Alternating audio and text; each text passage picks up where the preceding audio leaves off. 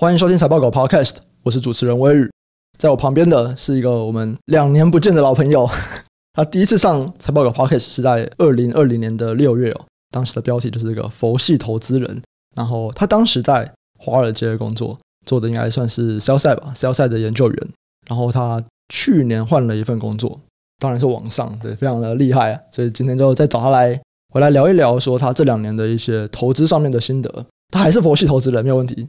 他不是华尔街研究员，但他还是佛系投资人。Vincent，哎，威宇好，各位听众大家好，我是 Vincent。好，我目前在洛杉矶的一家 Family Office 担任股票分析师的工作。因为毕竟我们还是远端嘛，所以在这个音质如果不好的话，就还是请大家见谅。那我这边可以跟大家介绍一下哦。刚刚 Vincent 说 Family Office 听起来有一点点不够彰显的实力啊。Vincent 现在的这个 Family Office 他管理的这个资金啊，被号称是你说房地产界的巴菲特。对，我觉得他有点像是房地产界的巴菲特。嗯，就是以私人房地产开发商的话，我们应该会是全美国最大的。然后我老板 Donald Brand，他是一个超级厉害的亿万富翁，他富比士排行榜应该美国前三十吧。富比士排行榜美国前三十。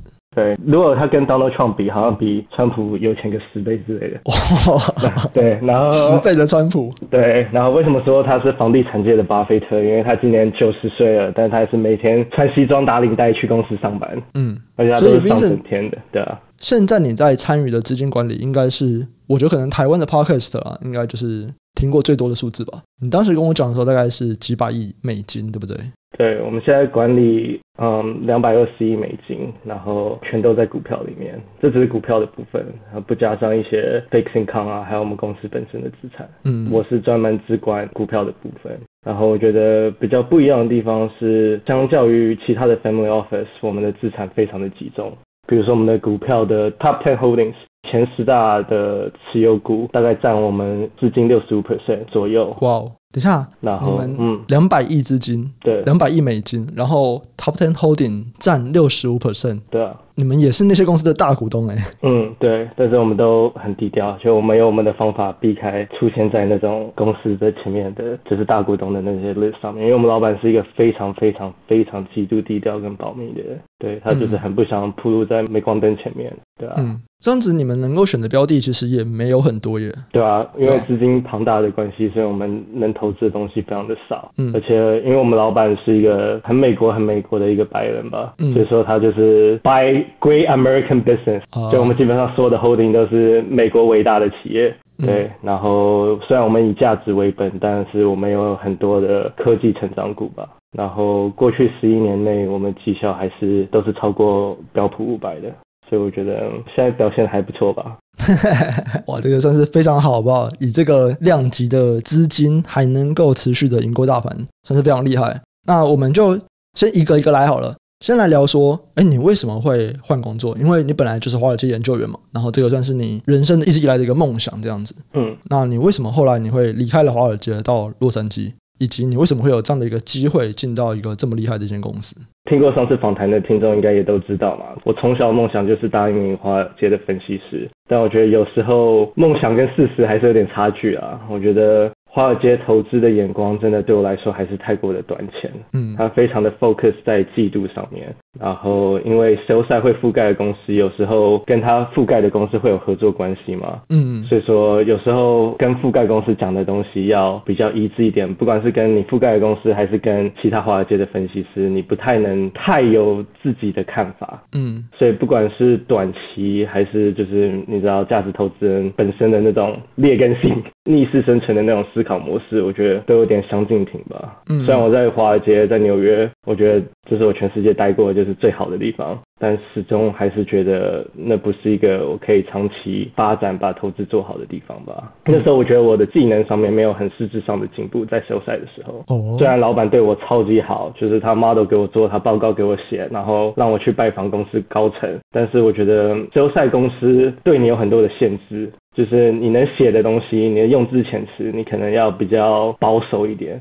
然后也跟我刚刚说的一样，你覆盖公司的 relationship 很重要。所以说呢，导致你最后的报告，你可能是总结一个对公司的了解，它是一个非常 descriptive 的，它是很解释性的，嗯，而不是分析性的一个报告。对，所以我觉得这出发点不太一样。嗯，然后我觉得因为这个关系，所以这一方面你的 value add as an analyst 是很有局限性的。那实际层面上一点，就是你如果走在华尔街路上好了。你会看到非常多的亚洲面孔，因为基本上一开始的分析师就是比较基层一点的分析师，基本上都是亚洲人。你会看到很多刻苦耐劳，好用。对，中国人、台湾人、韩国人，然后印度人，然后就真的就是刻苦耐劳，好用，你就是耐操。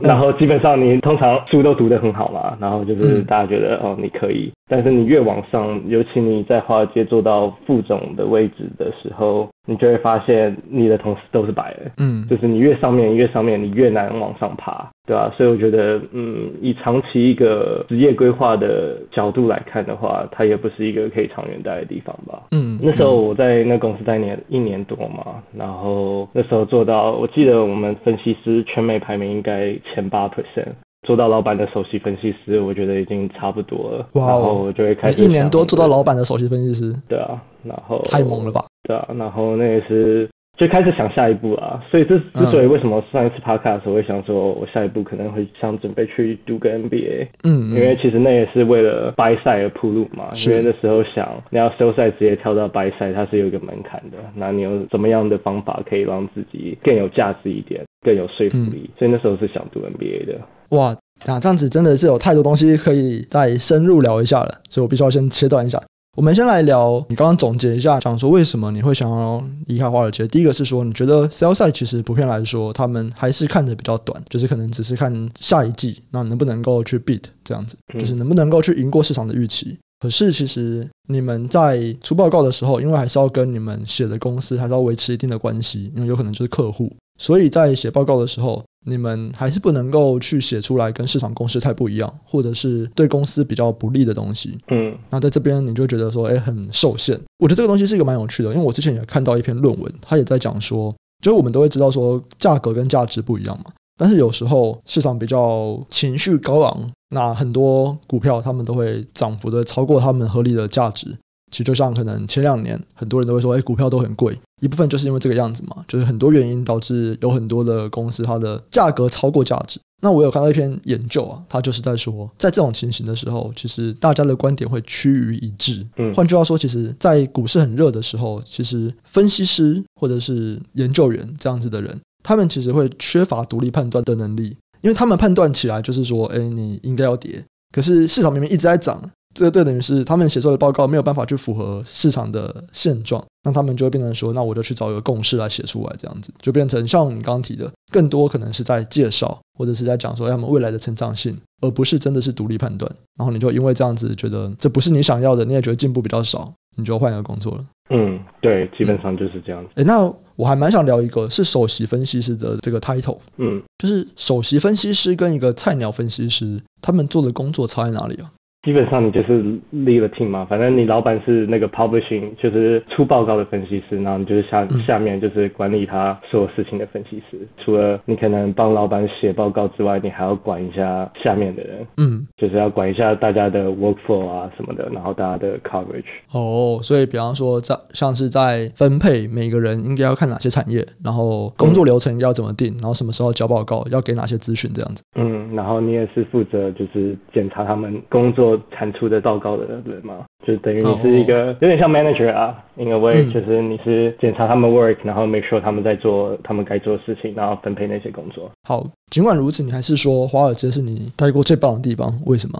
我要在节目上面说纽约很好玩，有点伤我形象，对吧？我觉得纽约好的地方是因为我觉得纽约的人都步调特别快嘛，然后大家都非常的往上爬，就大家在那边都是非常有目标的。然后都是很厉害、很厉害的，因为纽约相对生活啊，总体来说也是负担比较大嘛，所以说你会有很多的朋友都是可能是在金融业啊，然后可能是在科技业啊，或可能是什么医生、律师的，所以我觉得整体那个氛围就不太一样，你会觉得你要努力的跟着大家的脚步一起往上爬，不然你可能就会落后了。所以我觉得我很喜欢那个氛围。就很喜欢那种大家一起 push 大家，然后一起往上的氛围。嗯，那我觉得洛杉矶的话，因为我之前待洛杉矶嘛，嗯，我觉得这边步调相对的慢，然后你接触的人是会有限制性的。因为纽约，因为大家都离得近嘛，所以说你很容易就会认识新的人，很容易就 network 到新的人。但是在洛杉矶，你因为去哪都要开车啊，然后大家都是在自己的圈圈里面，所以说你相对的，不管是你 network 的发展，或者是你个人的心态，我觉得会更慢一点，对吧？所以我觉得纽约当然有纽约的好，但不好的地方就是也是分心的东西会很多啊，就是十一住行娱乐嘛，很多东西让你分心。那洛杉矶就是相对生活比较单纯一点，你可以比较专心的做自己的事情。嗯，哎，可是你这样子讲，会不会跟你前面说，你觉得你在上一份工作那边进步不太大，会不会有点违背啊？我觉得就是工作的进步跟自己私底下的进步不一样哦。嗯，就像我之前说的嘛，对我来讲，上班下班是一样的。就是我觉得我下班的进步很大，但是我上班的时候，我觉得我非常的有局限性，因为我下班之后我还是照样写我的报告啊，但是写我自己的报告，哦、就我自己股票的报告。嗯，然后我觉得这两年我最大的差别应该是，我觉得我又更 open minded 一点。嗯，就像你说之前一致性啊什么的，因为这几年股票很。乐嘛，对，然后你真的有时候不跟市场一致的话，你其实不能获取到太大的获利嘛。然后我这几年就比较。嗯说真的，我几年前是非常 hardcore traditional 价值投资的一个投资人，嗯，就是我可能只看那种 net net 或只看那种就是 fair value stock，可是这几年我就开始看一些很暴冲的科技股啊，然后都重仓压他们，嗯，就是我又更 flexible 一点，然后对于看一个股票的本质吧，我觉得我不仅是看 value 就。价格，我更是看它能创造的价值，然后它以后的一些 cash flow 啊，或者是它的一些 unit economics 的东西。然后我觉得，就是芒格之前也说过啊，就是价值投资其实就是买便宜的资产嘛。嗯。那如果你看一家高成长的股票，但是它是有那个未来，然后它是可以做得到的，就是它的 number 是可以 back it up 的。然后你把它 discount 到你今天的 value，那它还是便宜的话，那它还是一个价值投资的机会。嗯。我最近看到蛮多数据，都显示说，如果我们就是要分所谓的价值股或者成长股，就是先不要管怎么分，可能不管是学术上的分法，或者是我们在看待一档股票，我们到底主要的价值是着重在哪边？反正就是如果粗浅的分成价值股跟成长股这两种，我看到蛮多的数据显示说，在牛市表现非常好的时候，整个股市非常热的时候，去投资成长股；那在股市相对表现比较不好，像现在这种时候，就要去投资价值股。就是这两种不同类型的股票，在不同类型的市场，他们会表现得比较好，这样子。那你会这样看吗？还是其实你也不太会去分，说我什么时期要投资什么样的股票？我觉得我会，我觉得这就是现在的我。嗯嗯，就是我觉得有些价值投资人这十几年绩效不好嘛，因为成长股、科技股都一直在往上飙，然后他们就很坚持，就是我就是价值，我就是要找到价值。但股票这么贵，你根本就不可能在这种市场找到价值啊。对，就找到那种很便宜的股票，也是因为市场已经放弃他们了嘛，就是你不会得到太好的绩效，对啊，所以我觉得我就非常的 flexible，我觉得有点在这种 market 里面就是这么 obvious。就是你可能要开始做一些比较跟风性的动作的时候，你不去这样做是一个很笨的事情，你这样是一个很 close mindset 的事情，对吧，我觉得我这几年的改变就是我比较 open minded to 这样的机会，对的职涯也不太好吗？如果你一直不去看这种成长股，其实在质押的发展上面应该也会有点受限。哦，对啊，就毕竟还是一个研究员分析师，毕竟不是自己开的基金。嗯，对，而且我觉得你要开始更懂这个市场在想什么。嗯，就是你不可以只是哦，我就是价值，我就看个股，而是你要看得更广一点。就是你要知道市场在想什么，你要知道现在经济的发展是怎么样的。我觉得这一年来我看的更多的就是宏观吧。嗯，就是我可能看得更宽一点。就是不仅仅局限在单一股票上面，然后，哎，那你会看总金吗？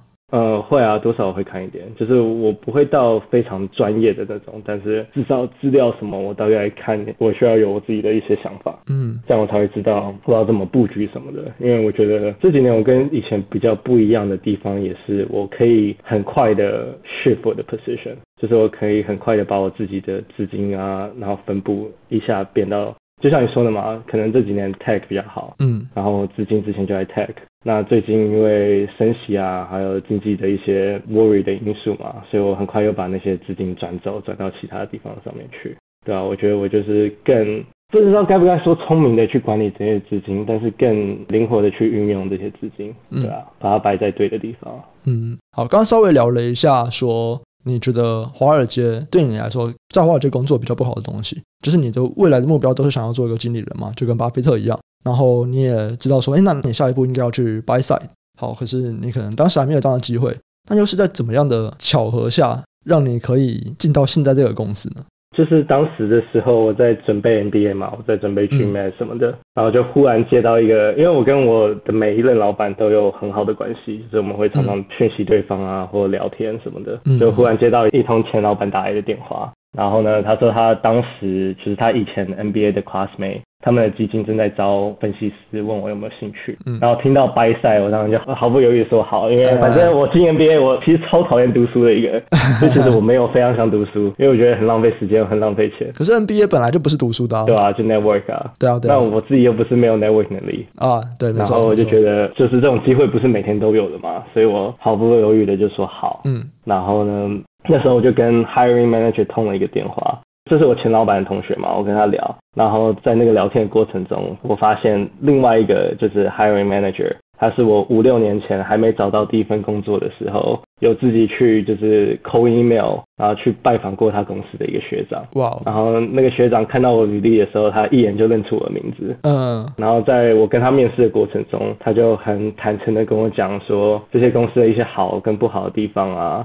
一些他不会告诉其他面试人的一些 insider 的一些讯息啦，嗯，然后整个面试过程我觉得是非常轻松的，非常对答如流，因为就是他不会什么刻意刁难你什么，因为他其实已经大概了解你这个人了，因为我已经可以，就是我坚持了五六年还在做这件事情，我觉得他对我是有一定的认可的，嗯，然后那时候我就一个礼拜面试了九轮，哇，一个礼拜九轮哦，对吧？超累。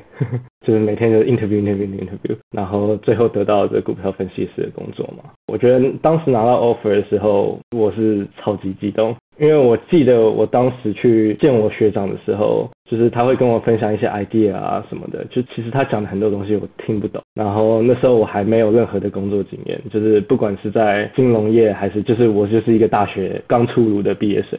然后我是 non-target，不能说不是一个很好的学校，但是不是一个常春藤名校的毕业生。然后我就傻傻的很那种天真的跟他说我想进白塞。然后那时候他就觉得我可能就跟其他人一样嘛，说说的而已。因为就是很多人都想进这行业嘛，因为不管是金钱上的报酬，或者是就是自己内在的成就感，我觉得这是一个非常有成就感的工作。但是呢，很多人都只是说说而已，然后后面就放弃了嘛。然后我坚持了这么多年，走到了这一步，就是他打电话过来的时候，他跟我说他很敬佩我的态度，嗯，然后我就觉得很感动啊，我就觉得这几年没有白白浪费吧。真的，而且这是你之前求职那边艰辛的过程中，其实到现在都还是有回报的。对啊，对啊，我觉得这就是价值投资嘛，复利的能力啊。嗯，你有时候你的投资，不管是真的股票投资，或你对自己的投资，你可能在做的过程中，你不会看到有任何的回报。但是这些回报啊，什么复利，往往都是在很多年之后你才会看得到的。嗯，所以我觉得人生跟投资一样嘛，就是一个字坚持。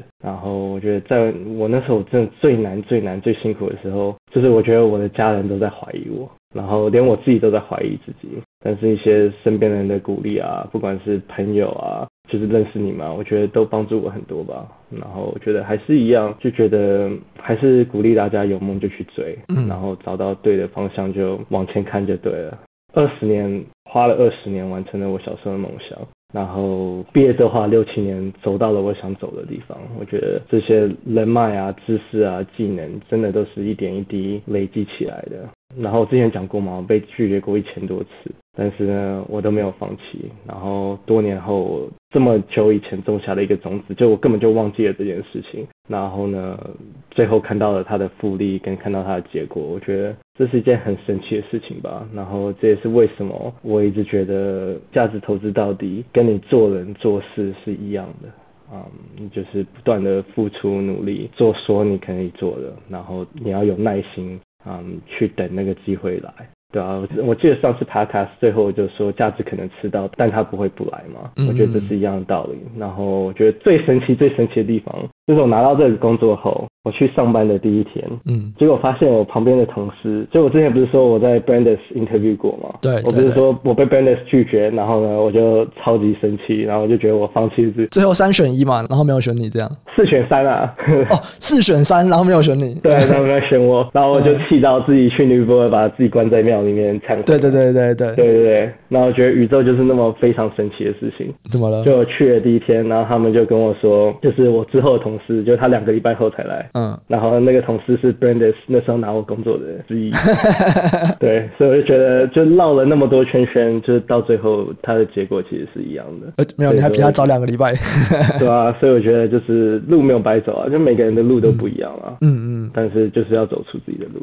好，欸，那我可以先小八卦一下吗？嗯，因为 Brandes 其实也是一个非常老牌的价值投资基金。对，就是等于说它的辈分其实跟巴菲特他们算是同一期的嘛。嗯，欸，你那个同事为什么离开啊？因为其实 Brandes 就是就像我之前说的 close minded open minded 嘛。Brandes 的投资方式其实很死，就是那种永远 focus 在 net net。然后呢，就是找那种很 value、很 value 的机会。那这几年就是市场就不是在看价值啊，oh. 市场就是在看就是成长股，所以说他们表现都不好。而且其实我认识好多在 Brandes 待的人，嗯，我这样怼他们是不是很不好啊？我这样很像在报仇。但是我认识很多，当时没有选你，没眼光，不够分发。对对对对，这是这家不够有眼光公司，好像就是其实就是我认识在那边做的分析师都没有做得很开心，oh. 就觉得真的就是想法比较。是啊，就是你一定要以他们的方式做事情。嗯，那你现在到了你在这间公司以后，你觉得这两份工作最大的差异是什么？嗯，我觉得在 side 的时候，你基本上就是一个行业的专家嘛。嗯、那你其实研究一个行业，说真的，你一年之后，你基本上对这个行业的掌握度就已经很足够了。那我觉得新的工作就是，我觉得我对我覆盖范围的掌握度比较低，因为你的覆盖范围一直一直在变，然后一直一直在放宽。我们公司是没有真的，你就是覆盖哪一个产业，哪一个产业，哪一个产业嘛。所以说你基本上就是机会在哪里，或老板想看什么，或你自己想看什么，你就去覆盖那个东西。所以这件事情是一直在变的。这也是这工作有趣的地方嘛，就是你一直在学习，一直在学习不一样的东西，不一样的产业，不一样的公司，然后对每间公司要有不一样的看法。就像我说的嘛 side 真的就是你在告诉其他投资人这间公司做什么的，嗯，你是在描述一家公司，你是在教育你的投资人，你是比较客观的方式看这家公司吧。然后在 buy 赛你更倾向于分析嘛，你的主观、你的想法，你要很斩钉截铁的去表达你所想的事情。然后我觉得在 buy 赛真的就是看你的 portfolio manager，我觉得非常的重要。versus 我觉得在 sales 赛比较是看你的产业吃饭。那年我在 Wall Street 的时候，我们为什么表现那么好？就是我们真的是一年多就把一个 brand 做起来，基本上，嗯，就是因为我们的产业非常的火，嗯，然后但是在 buy side 里面，你真的就是要看你 PM 的能力很重要，因为在 at the end of the day。虽然大家一起讨论 idea、pitch idea，但最后的决定权在你的 portfolio manager，他是最后做那个决策的人。所以如果你的 portfolio manager 他不是一个这么强的分析师跟这么强的决策人的话，这对你的表现会有很大的影响，或者是他就是不喜欢你这个人，或者是你看东西的角度的话，嗯，你在这边的发展就会有局限性。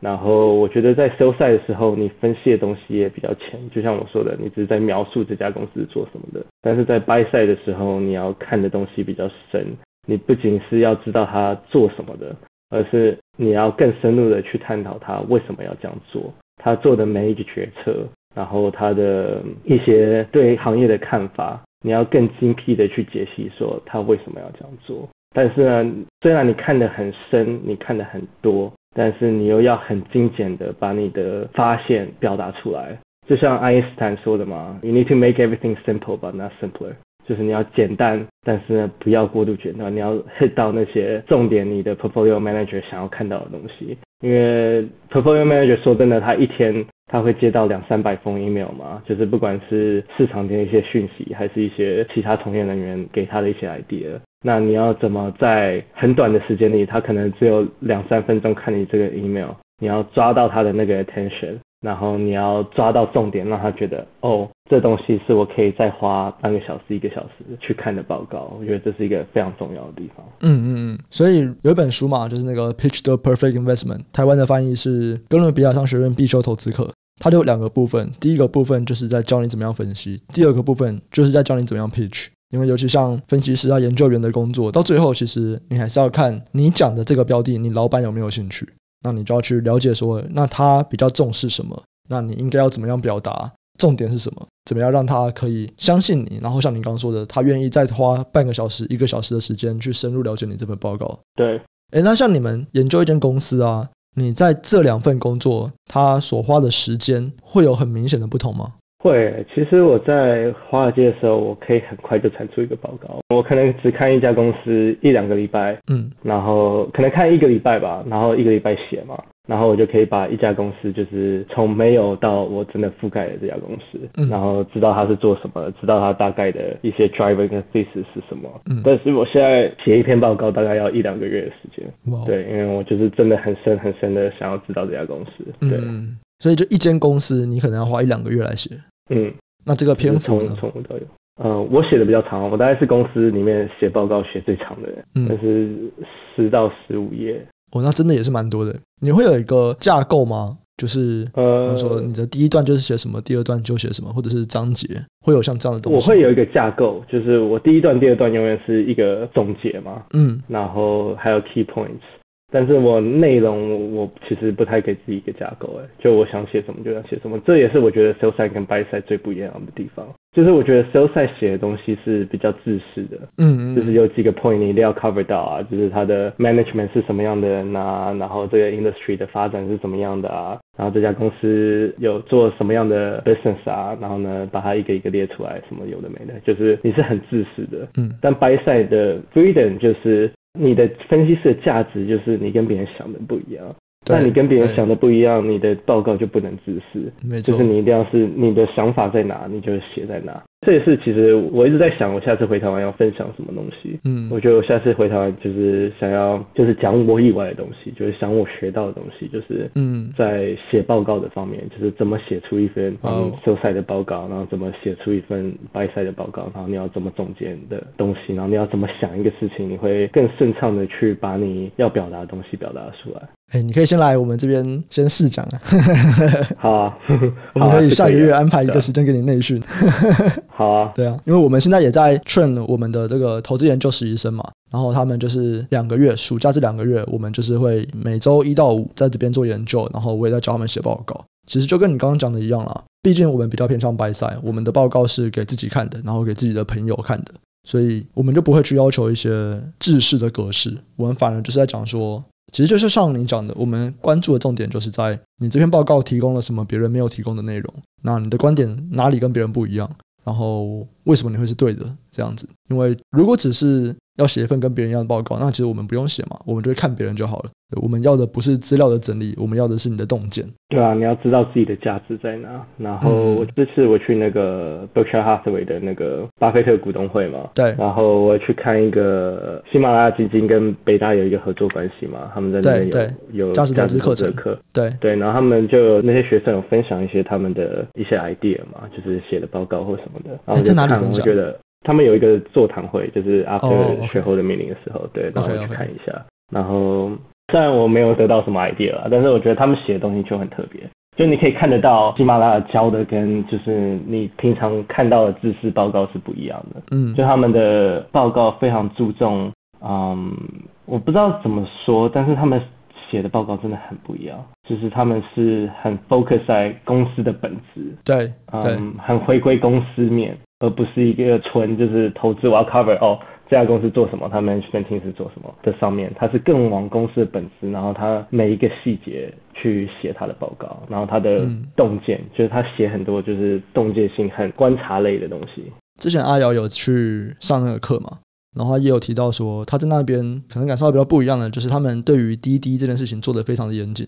嗯，我知道他们的分析师常常都在跑滴滴，对对，常常 travel 啊，都是为了去看拜访公司，然后看那个 channel do do channel check。对啊，我也觉得这是一个就在投资路上，你永远在找自己的 edge 嘛。对，对，对。然后我觉得滴滴是一个不管 AI 啊什么其他东西的发展，就是可能有天电脑真的可以帮你写个报告之类的。但是呢，滴滴这种东西真的就是有时候还是要去聊啊，还是去看，就是是一个可以让你有优势的地方啊。嗯嗯。有本书叫做《The Sleuth Investor》，S L E U T H。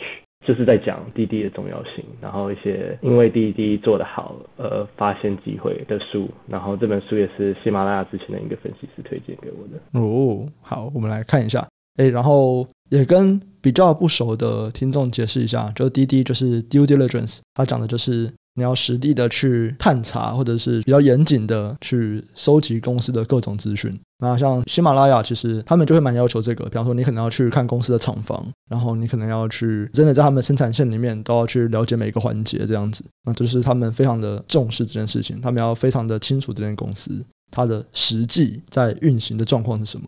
好，你刚才有提到说你今天有去波克夏股东会嘛？对不对？这个时间来聊一下，就是波克夏两年没有开实体股东会了。在两年后，股东会又开始了。那这次有跟以往有什么比较不同的地方吗？呃，我去的心态不一样。我觉得前几年去就只是听巴菲特讲什么，但我之后发现。其实这不是重点，这不是为什么大家去。大家去的目的主要还是 network，然后交换一些大家自己对股市的看法啊，跟一些新的 idea。嗯，因为其实老实说，巴菲特每年跟 Munger 每年讲的东西其实都大同小异。嗯，嗯，对，所以你是真的很 closely follow 他们的人，其实你大概都知道他们会讲什么。然后甚至一些观众问的问题，你就会觉得为什么要问这个问题呢？就是你没有真的专心在研究它，对啊，所以其实我觉得主要真的是去 network 的啊。然后我觉得那时候就去的时候会听到一些比较不是很多人可以知道的讯息，呃，当然不是说就是 inside trading 什么的那种东西，对，但是就是很多产业上面的一些洞见吧。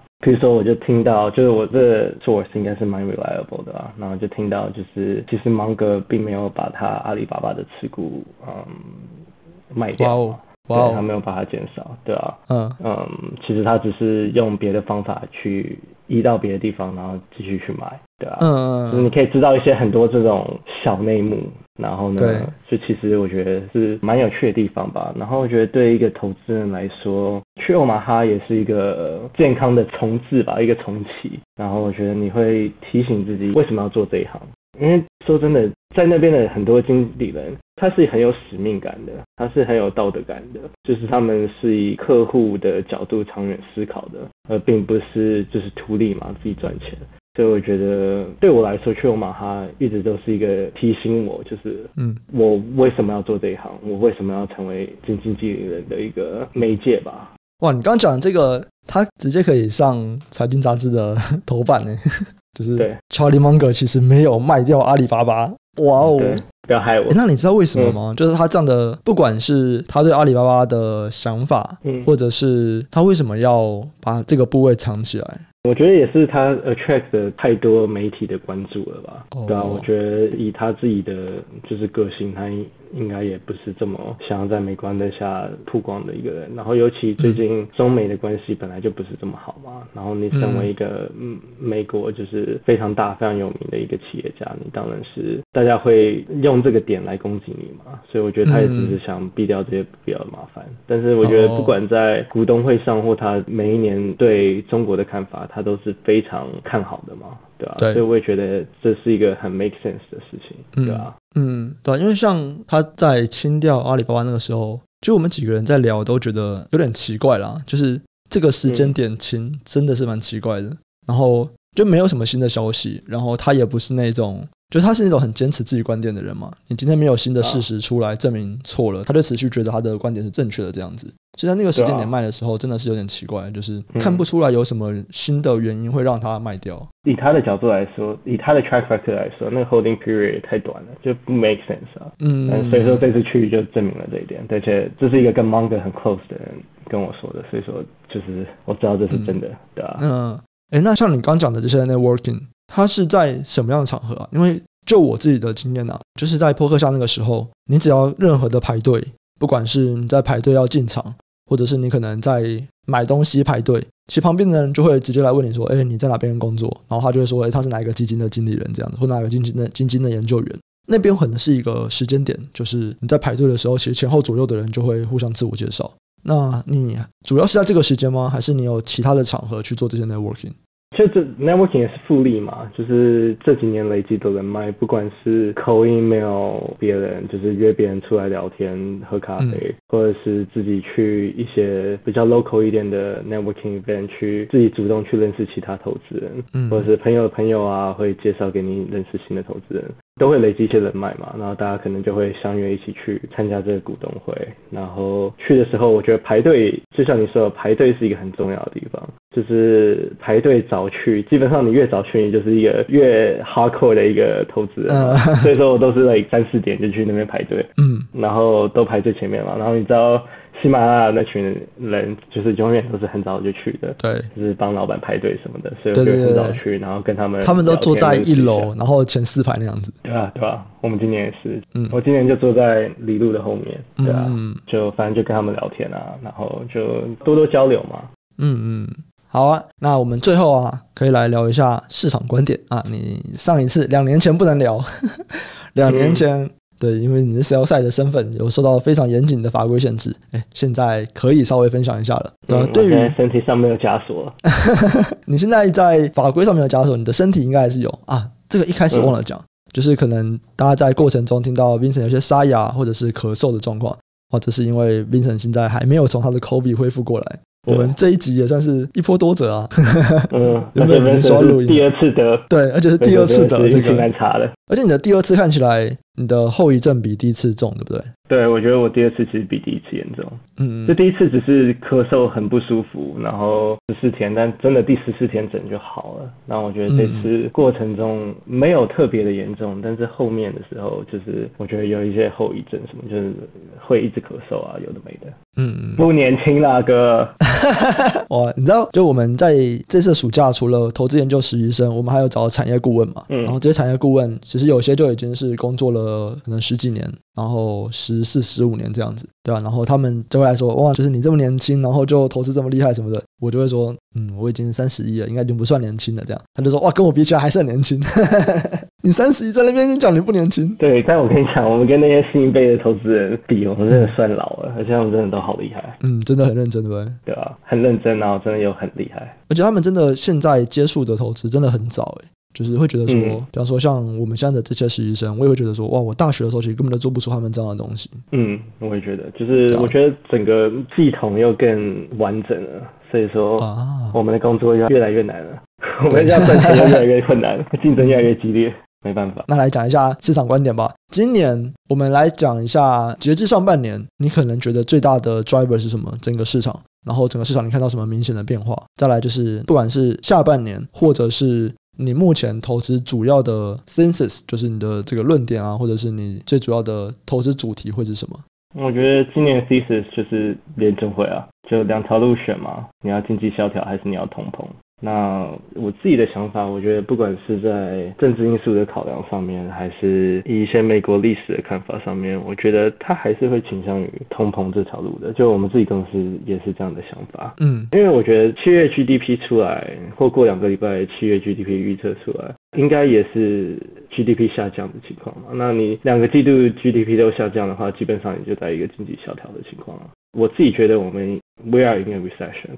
但是我觉得他把通膨再降一点之后，他可能就会更保守一点啦。然后我觉得他最后还是会选择通膨这条路多于萧条，对啊，我觉得萧条对美国来说没有什么太大的好处吧，对啊。嗯。然后我自己的部位的话，我就讲啊，我九十 percent 重仓石油啊。石油到现在还是吗？对，我所有钱都在石油里面。你九十 percent 重仓石油，你什么时候开始的？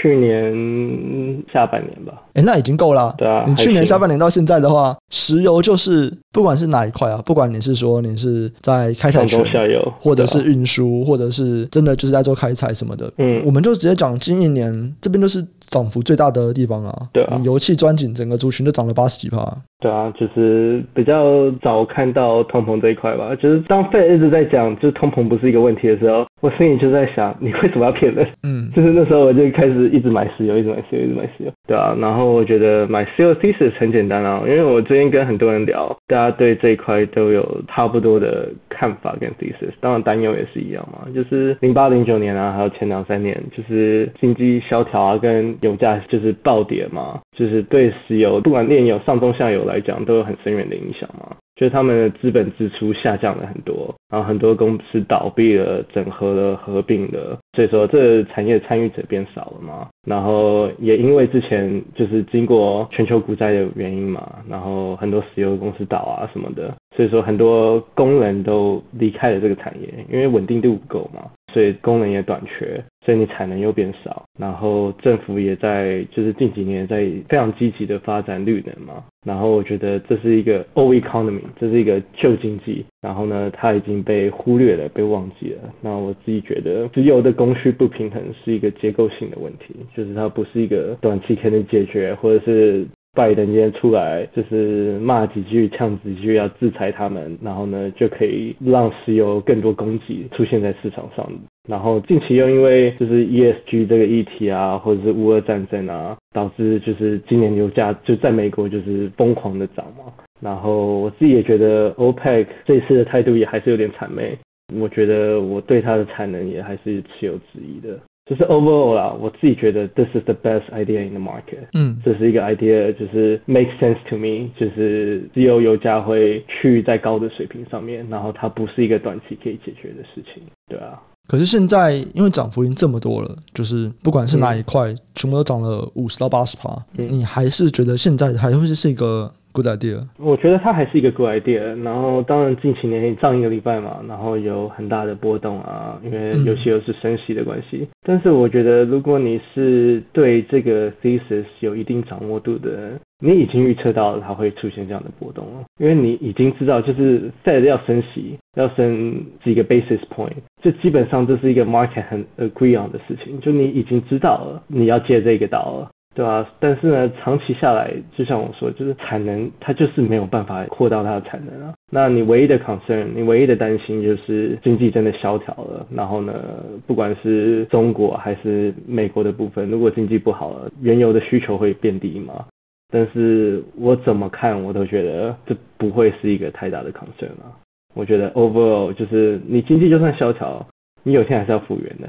那你经济萧条的时候，这些油厂也不可能扩大它的产能啊，所以说就是你的供给就是不够，所以有一天就算你经济回来了，你还是需要这些油，你还是短缺。像你刚刚说的嘛，就是原油这些东西本来就是一个很周期性的投资嘛。那这个投资当然就跳出价值投资的框框里面，这本来就不是一个可以 hold 到非常长期，这不可能是一个五年、十年的 idea 嘛。嗯，那这可能顶多就是撑个两三年，对吧、啊？所以说你要适当的时候你要开始坚持，你要开始要逃，就是你这种事情就是你不能当最后一个人，嗯，对吧、啊？这些东西就是经验的累积。我在 interview 这家公司的时候，就我现在在职的。这家公司的时候，老板问我一个很奇怪的东西，问我一题，完全回答不出来。嗯，他说：“你的 instinct 是什么？”就是很多东西是，其实投资到最后，我觉得有些东西还是要靠，就是你的直觉、你的经验的。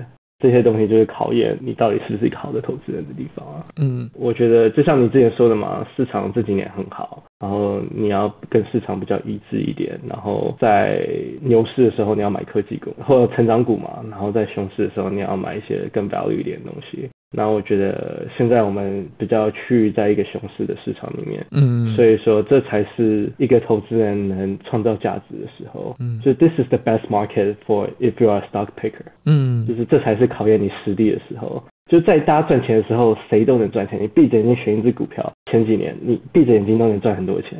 但是现在才是真的考验你的实力的时候。那我觉得这是这个 market，因为它会淘汰很多，就是比较没有那么 sophisticated，没有那么真的懂这么多股票啊投资人，对吧？所以其实我觉得 this is the best market。好，那么你刚刚有提到嘛？你说石油不会是一个三五年的 idea，它可能会更短一点。那你自己会关注什么东西来判断说，哎，大概已经差不多了？基本上还是供需啊，然后宏观啊，我觉得宏观非常重要。那如果真的经济就是要萧条，然后呢，全部都要爆了，那你当然可以减持一点，然后去投一些其他的东西。然后就像你说的嘛，熊市的时候，以统计学的角度来讲，你就是要投 value stock。对吧、啊？所以我现在还是在找很多就是便宜又好的公司，就是回到了可能五六年前的那种心态吧。嗯，就两三年前你可能真的就是挑那种重仓那种成长股，然后呢，你觉得它 story 很好或 what not。但是我觉得现在就回归价值投资的本质，然后去找一些很便宜的东西。然后之前有在看一些中概股啊，然后中概股最近也表现的不错。然后现在在还在找一些有没有其他的机会，但都还在研究的过程当中，对啊，还没有太大的 take away。所以说现在还是重仓石油了，然后之后再看看需不需要转到一些其他的地方。好，那我先问一下聊天室有没有什么想要问的问题？如果有问题的话，可以直接就是打在 Discord 上面这样子。然后我先下面哦，我先继续下去。就是你刚好提到说，未来联准会就是两条路来选嘛，一个就是经济衰退，另外一个就是通膨。诶，那通膨其实也会带来经济衰退啊。这两个对你来说最大的差别在哪里啊？在投资部位上面。通膨的话当然对我好啊，因为我原油是大宗商品嘛。那萧条的话，基本上就是要走比较熟一点、比较价值投资的那条路嘛，所以我才会想说，虽然我是看好联储会是走通膨这条路，但是我现在在找一些 value idea 去 balance out。我自己的财产配置嘛，嗯嗯，对啊，就 in case 如果他走了萧条这条路，那我还有这些 value idea，就是可以帮我撑着。以历史来说，就是 value stock 就是 outperform，就是 during 就是萧条的时候嘛，嗯嗯，对啊，所以会比较看一些这些东西。那通膨你还有其他的 idea 吗？除了原油这些以外？目前还没有什么特别大的 takeaway，我就是真的就觉得 this is the best idea in the market，就是 Monk 一直讲说找 no brainer 嘛，我觉得这是一个 no brainer for me。然后我想跟大家说是，就是尤其最近市场很波动嘛，然后我觉得投资大家一定要记得，这是一个耐力的比赛。常如手说 capacity to suffer 嘛，吃苦的能力，基本上现在 market 就是比看谁能吃苦嘛。所以说真的大家看开一点，不要每天在那边看股价，真的给自己制造痛苦，对吧？然后记住这是场马拉松，不是一个短跑，对吧？所以我觉得有这样的心态，我觉得我这个人，我觉得我投资做的还行啊，但是我觉得。我最大的优点就是我非常的有耐心，然后我对市场波动我真的是毫无感觉的一个人。嗯，就是我觉得我知道我自己在做什么，然后我也知道如果事情不是我所想的，我该怎么应对。所以说，当你把这些东西都思考过了之后，我觉得你这个人的心态就好了，然后你就不会这么在乎。哦，我今天又跌了几 percent，或我今天又涨了几 percent，而是站在比较客观的角度，然后更远的角度、更高的角度去看整个大的 picture 是怎么样的。嗯嗯，好。那么有一个观众有提问哦，他有提到说，你们老板他是房地产嘛，对不对？嗯。然后就想要问一个跟房地产有关的，就是你对于 iBuying 这个生意模式，就是线上购物这个生意模式，你怎么看呢？线上购物房地产吗？对啊。No idea。我能跟你分享说，我们公司在这个时候虽然升息或什么，我们公司是非常看好房地产的。嗯，但是可能也跟我们公司持有的东西有关，就是我们公司持有的东西就是一些很大的，可能几百户、几千户的那种 apartment community，就是租出去给别人的那种 apartment 嘛。对，然后呢，因为最近 housing 也是 real estate，就是房地产也是一个供需。对，没错。你刚刚对你刚才讲石油的时候，我就想到说，房地产也是一个。它也是一个供需已经就是不平衡好几年，而且短期也很难马上去就是供需平衡的这个状况。对，然后这也是因为全球股灾之后留下的一些后遗症。对，就是 New Housing Start，就是美国看房地产一个很重要的指标，就是你今年又 build 了多少房子啊什么的。就是 Housing Start 一直不在历史的水平之中，就它一直是水平下的。所以说，其实现在房地产方面有很多供需的不平衡。基本上就是房子不够住啊，然后现在房价啊，或者是租房都非常的贵，然后都飙得很高，也是因为就是那时候留下来的一些问题，对吧？所以这是另外一个就是我觉得很有趣的概念了。对啊？但是我自己没有在看这一块，原因是因为我们公司本业就房地产嘛。嗯。如果自己 portfolio 又是房地产的话，万一房地产不好了，我不是失业，然后呢又没钱，所以说 OK。就我知道这个概念，然后我自己之前也有投资过这个概念，在我还没加入这个公司之前。嗯。但是现在对我来说，嗯，分散风险。对啊，对啊，分散风险。然后 iBuying，我自己租房的话，iBuying 我觉得大家是蛮常使用的啊。那我觉得真的买房的话，我觉得大家还是会偏向就是实际去看，对吧？这是我自己的一些观察，这不是我有什么资料或什么的。嗯嗯，你刚刚其实有提到一个，也是我在一开始你在讲说你现在在选题很弹性这边会想要问的一个问题，就是如果大家都可以自由的去选择自己想要看什么产业、什么公司。难道你不会跟同事有冲突吗？就是你们大家都在看同样的公司，或者大家都在看同样的产业这个问题？不会，因为我们都会 keep track，就是大家在看什么，大家在做什么。然后我们每个礼拜跟我们的 portfolio manager 都会有一通电话，然后大家 pitch 自己的 idea，、嗯、或讲他们大家在 work on 什么。嗯，所以其实是不会有太大冲突的，对啊。嗯，所以是有点像是说，这个已经有人研究了，那你就避开。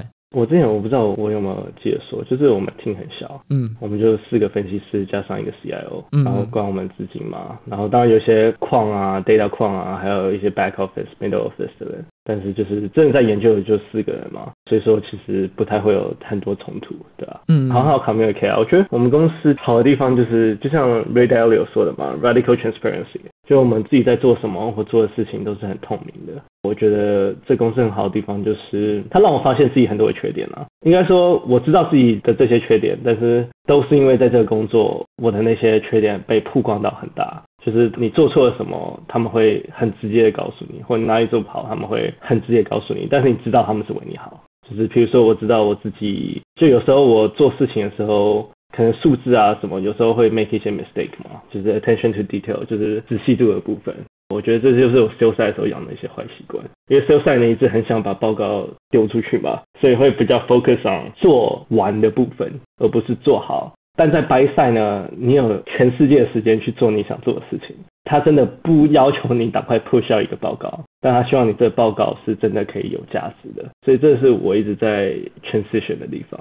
然后我觉得在 buy side 还有一个地方，就是因为你的思考非常的重要。所以说，你讲的每一个 pitch，每一个 idea，你都是会被 challenge，你都是会被问问题。然后呢，他们都会问一些很细，或者是你就会觉得怎么会有人想到要问这种问题的问题，就是很难回答的问题。但是这也是考验你一个分析师思考有没有想的那么仔细，有没有想的那么完整，对吧？所以我觉得 overall 是好事啊。那就像我说的，就是其实 buy side 就是回归投资的本身。嗯。然后你要这么深入浅出的去看一家公司，然后把你的发现简短的报告出来啊。好，你刚刚提到你们公司还有 quant，quant 负责的角色是什么？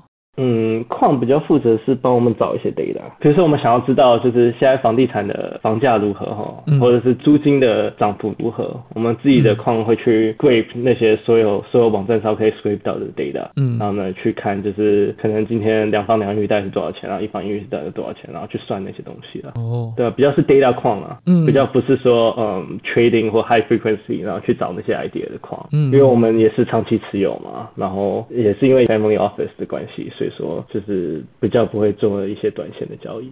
你刚刚讲的这些 data quant，他们资料可能都还是公开的资料，他们才可以爬嘛，对不对？对。哦，所以你们会去买一些资料库？